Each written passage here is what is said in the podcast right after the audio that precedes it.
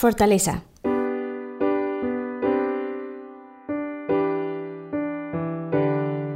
Ser fuertes de ánimo ayuda a sobrellevar las dificultades y superar nuestros límites. Para los cristianos, Cristo es el ejemplo para vivir una virtud que abre la puerta a otras muchas. Presentamos un artículo sobre la virtud de la fortaleza.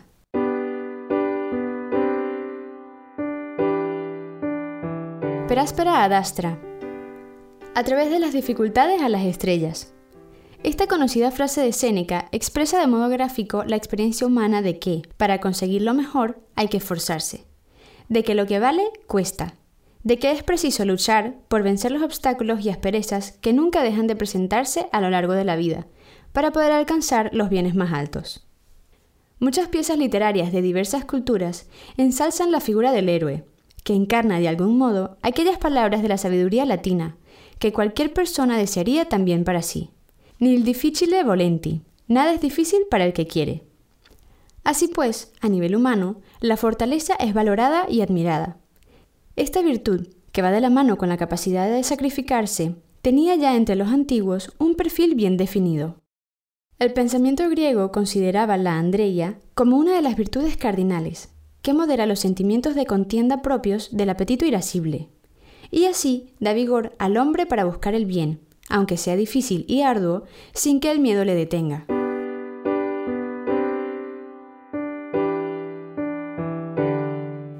tú es fortitudo mea. Pertenece también a la experiencia humana la constatación de la debilidad de nuestra condición, que constituye, en cierto sentido, la otra cara de la moneda de la virtud de la fortaleza. Muchas veces hemos de reconocer que no hemos sido capaces de realizar tareas que teóricamente estaban a nuestro alcance. Dentro de nosotros encontramos la tendencia a desmoronarnos, a ser blandos con nosotros mismos, a renunciar a lo laborioso por el esfuerzo que comporta. En otras palabras, la naturaleza humana, creada por Dios para lo más alto pero herida por el pecado, es capaz de grandes sacrificios a la vez que de grandes claudicaciones. La revelación cristiana ofrece una respuesta llena de sentido a esa condición paradójica en que versa nuestra existencia. Por una parte, en efecto, asuma los valores propios de la virtud humana de la fortaleza, que es alabada en numerosas ocasiones en la Biblia. De la literatura sapiencial se hacía eco de ello, al dar a entender bajo la forma de una pregunta retórica en el libro de Job que la vida del hombre sobre la tierra es milicia.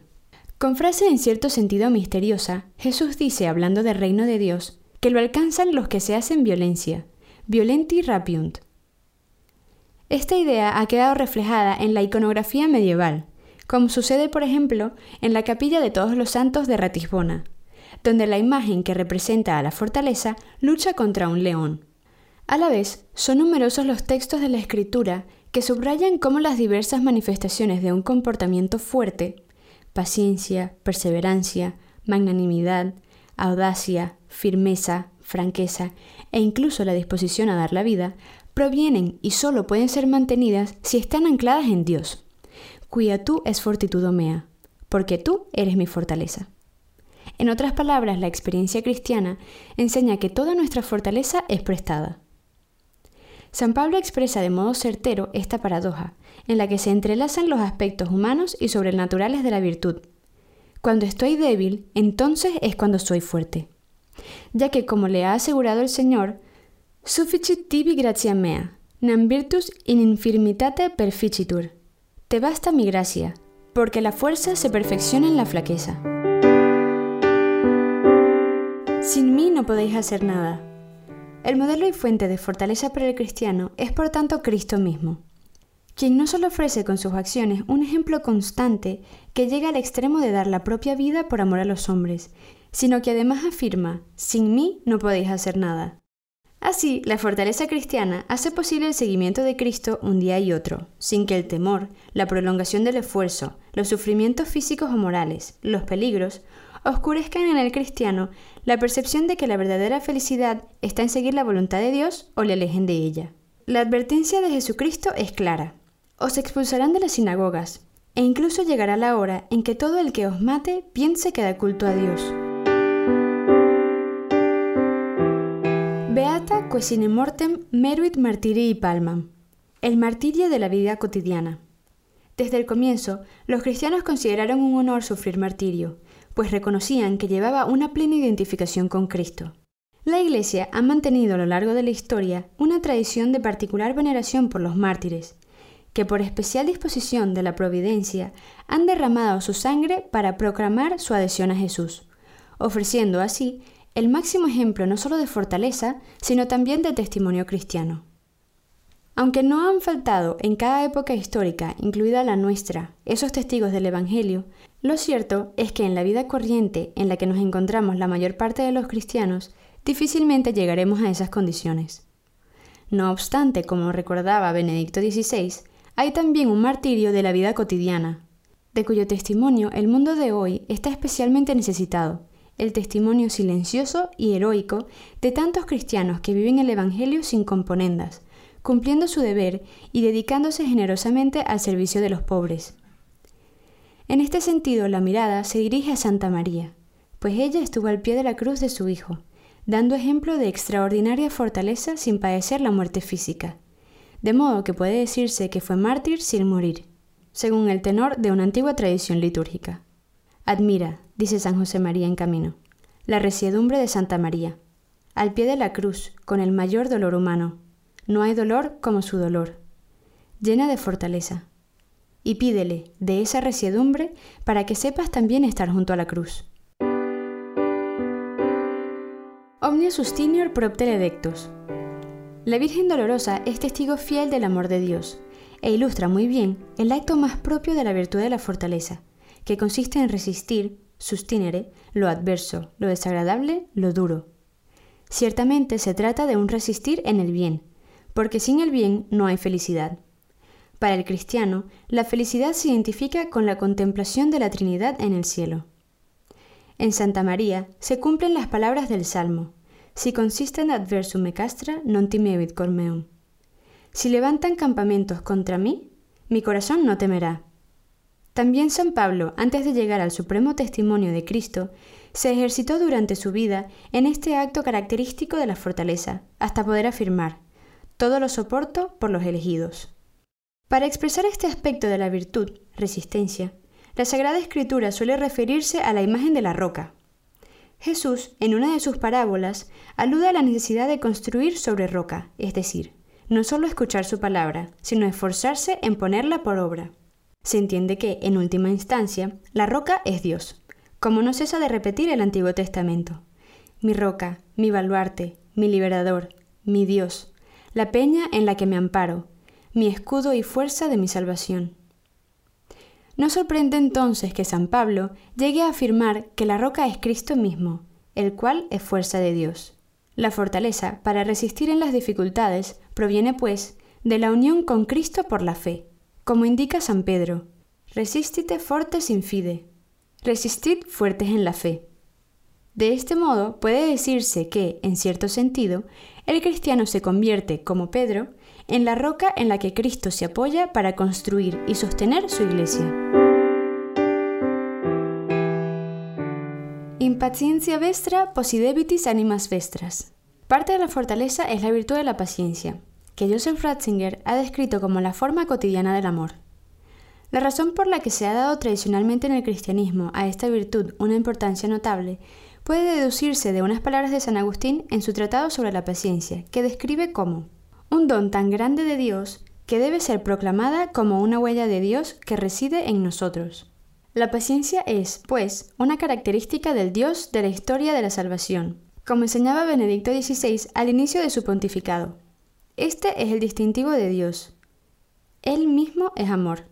¿Cuántas veces desearíamos que Dios se mostrara más fuerte, que actuara duramente, derrotara el mal y creara un mundo mejor. Todas las ideologías del poder se justifican así. Justifican la destrucción de lo que se opondría al progreso y a la liberación de la humanidad. Nosotros sufrimos por la paciencia de Dios, y no obstante, todos necesitamos su paciencia. El Dios, que se ha hecho Cordero, nos dice que el mundo se salva por el crucificado, y no por los crucificadores. El mundo es redimido por la paciencia de Dios, y destruido por la impaciencia de los hombres. Muchas consecuencias prácticas cabe deducir de esta consideración. La paciencia conduce a saber sufrir en silencio, a sobrellevar las contrariedades que se desprenden del cansancio, del carácter ajeno, de las injusticias, etc. La serenidad de ánimo hace asimismo posible que procuremos hacernos todo para todos, adaptarnos a los demás, llevando con nosotros nuestro propio ambiente, el ambiente de Cristo. Por eso mismo, el cristiano procura no poner en peligro su fe y su vocación por una equivocada concepción de la caridad, sabiendo que, por utilizar una expresión coloquial, puede llegar hasta las puertas del infierno, pero no más allá, porque allí no se puede amar a Dios. De este modo se cumplen en él las palabras de Jesús. Con vuestra paciencia poseeréis vuestras almas. Quien persevere hasta el fin, ese se salvará. La paciencia está en estrecha correspondencia con la perseverancia. Esta suele ser definida como la persistencia en el ejercicio de obras virtuosas a pesar de la dificultad y del cansancio, derivado de su prolongación en el tiempo. Más precisamente se suele hablar de constancia cuando se trata de vencer la tentación de abandonar el esfuerzo ante la aparición de un obstáculo concreto, mientras que se habla de perseverancia cuando el obstáculo es simplemente la prolongación en el tiempo de dicho esfuerzo.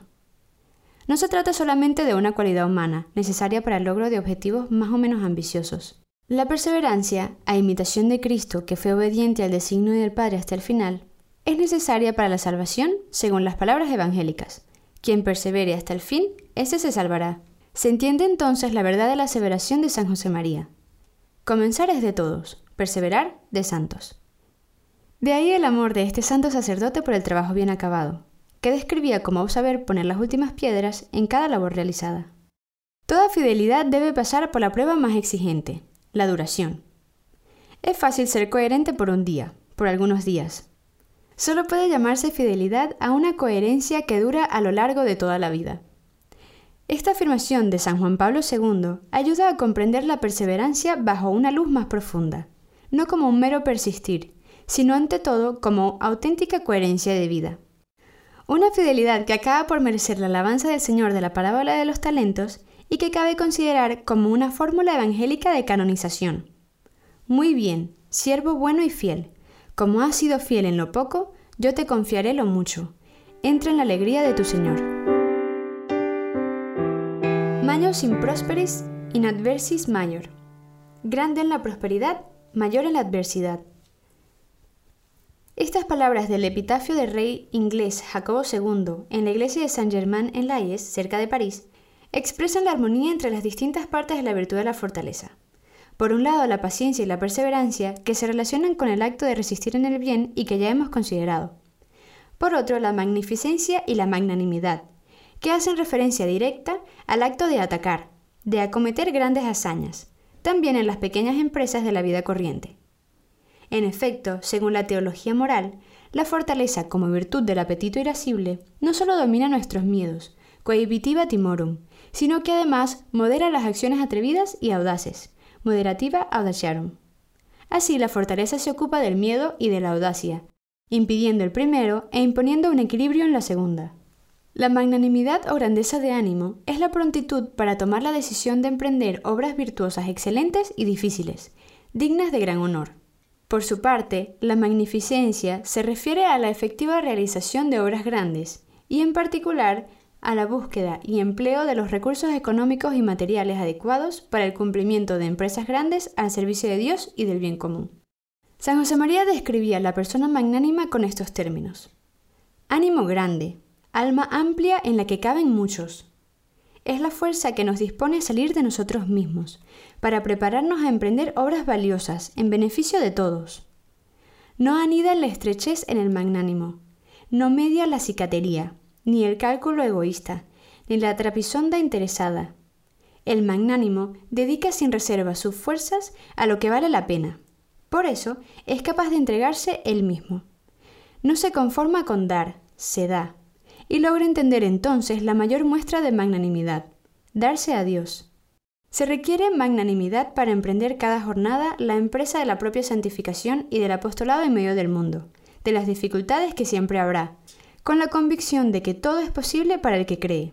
En este sentido, el cristiano magnánimo no teme proclamar y defender con firmeza, en los ambientes en los que se mueve, las enseñanzas de la Iglesia, también en momentos en los que esto pueda suponer unir a contracorriente, aspecto que tiene una profunda raíz evangélica. Así, el cristiano se conducirá con comprensión hacia las personas, a la vez que con una santa intransigencia en la doctrina, fiel al lema paulino Veritatem facentes in caritate, viviendo la verdad con caridad, que conlleva a defender la totalidad de la fe sin violencia. Esto implica asimismo que la obediencia y docilidad al magisterio de la Iglesia no se contraponen al respeto de la libertad de opinión. Al contrario, ayuda a distinguir bien la verdad de la fe de lo que son simples opiniones humanas. Al comienzo se ha hecho referencia a la paciente resistencia de María al pie de la cruz. La ejemplar fortaleza de Nuestra Señora incluye también la grandeza de alma que le llevó a exclamar ante su prima Isabel, Magnificat anima mea dominum, quia fecit mi magna qui potens est. Mi alma glorifica al Señor, porque ha hecho en mí cosas grandes. La exultación de María contiene una importante lección para nosotros, como recuerda Benedicto XVI.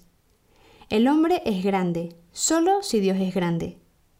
Con María debemos comenzar a comprender que es así. No debemos alejarnos de Dios, sino hacer que Dios esté presente, hacer que Dios sea grande en nuestra vida. Así también nosotros seremos divinos. Tendremos todo el esplendor de la dignidad divina.